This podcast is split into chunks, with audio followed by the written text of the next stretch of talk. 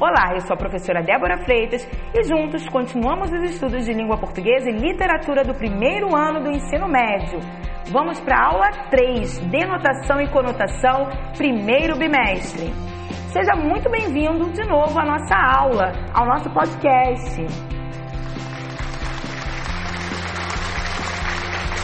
Uhul! No nosso dia a dia, fazemos uso da linguagem a todo momento. É por meio dela que a gente transmite informação, troca ideias, circula saberes e faz intermédio entre as formas de relação dos humanos. No que diz respeito à forma oral ou escrita, quando queremos nos expressar, fazemos uso de palavras, expressões e enunciados da língua. Todavia, sobre eles atuam dois recursos: a denotação e a conotação, que são essenciais para interpretarmos adequadamente a ideia por trás da palavra, do enunciado, da expressão utilizada, sendo a denotação o sentido literal e a conotação o sentido figurado. Vejamos com mais detalhes cada um deles.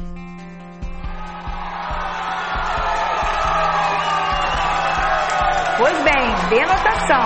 Fique ligado, como as palavras são parecidas, a dica é D de dicionário. Toda vez que te perguntarem sobre denotação, você vai se lembrar do D de dicionário. No sentido denotativo, a palavra, a expressão, o enunciado são usados no sentido literal, isto é, são utilizados conforme a, a definição do dicionário. O contexto não é considerado, sendo assim, não estão abertos a mais de uma interpretação. Quando a nossa intenção é transmitir informação, argumentar ou orientar, fazemos uso da linguagem denotativa. Essa linguagem é encontrada em alguns gêneros textuais.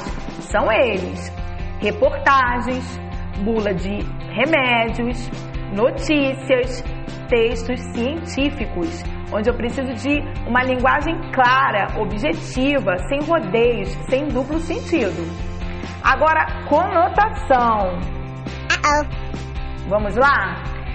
No sentido conotativo, como a palavra se comporta?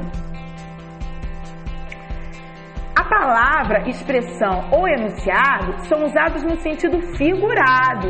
Pois é, isso mesmo. Não, não é para rir não. É no sentido figurado mesmo. Isto é, ganham um novo significado de acordo com o contexto em que estão sendo utilizados. Neste caso, estão abertos a mais de uma interpretação.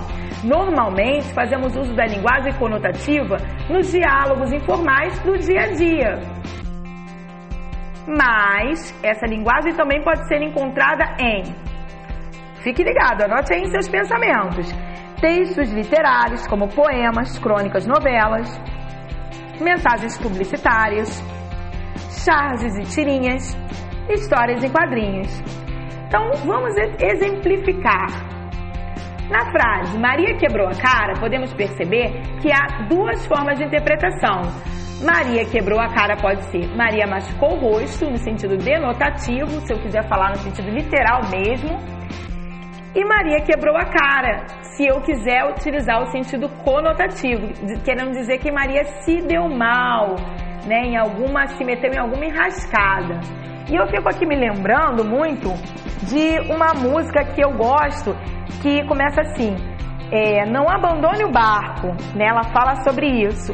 Então, será que na música o artista, o intérprete, ele está querendo me dizer para eu realmente eu tô lá, literalmente em um barco, no meio, lá no alto mar e não é para eu abandonar o barco? Não, não, provavelmente não é isso que ele quer dizer. Ele está falando dos momentos difíceis da vida e que todo ser humano passa, mas que ele não deve abandonar o barco, ou seja, ele não deve desistir da vida, desistir dos seus ideais, dos seus sonhos, por mais que as coisas pareçam difíceis. Pois bem, então ficamos por aqui. Não se esqueça de anotar tudo que você achar sempre importante nas aulas, que você achar interessante.